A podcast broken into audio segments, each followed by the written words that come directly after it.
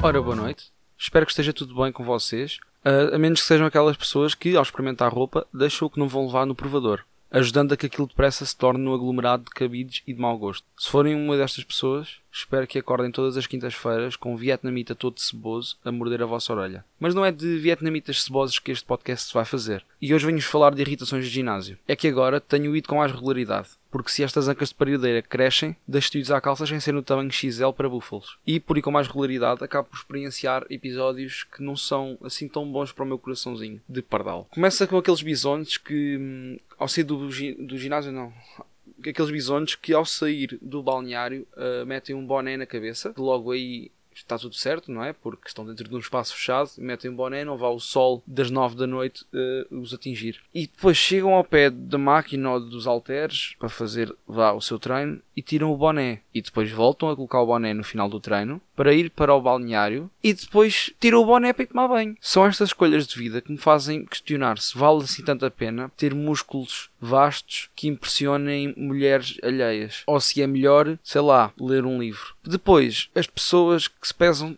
após o treino acabar. Normalmente são mulheres nas casas dos 40, 50, muitas delas até divorciadas, que se pesam após o treino, porque aqueles 5 minutinhos de elítica e a aula de yoga tornaram-na na Júlia Palha do Alto Estanqueiro. Alguém me explica, aliás, alguém explica a estas pessoas que se entraram com o aspecto de um caminhão Scania amolgado, não vão sair do ginásio após um treino capazes de ir para a moda Milão desfilar. Sabem quem é que nunca se pesa após um treino e não põe um boné em espaços fechados? Os instrutores. Aqueles beltos exemplares de camisolas fluorescentes que decidem que é sempre uma boa altura interromper o meu treino quando eu estou a carregar numa máquina ali forte e feio, porque eu realmente sou um jovem muito atlético. O problema é, eu ouço música pelos fones, porque o que passa no ginásio é fezes, e então sempre que eles me interrompem, eu sou obrigado a largar a máquina num gesto de autêntica raiva para depois poder tirar os fones e ouvir o senhor a corrigir-me 2 cm de nádega direita para não ter que partir três costelas. Eu digo aqui que prefiro parti-las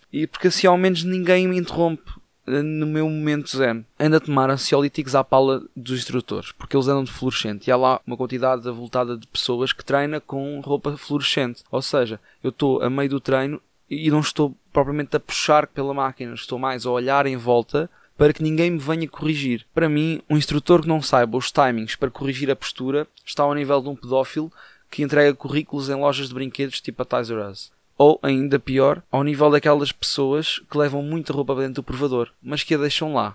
Era matá-los a todos. Um beijinho às vossas mães, se forem milos, claro.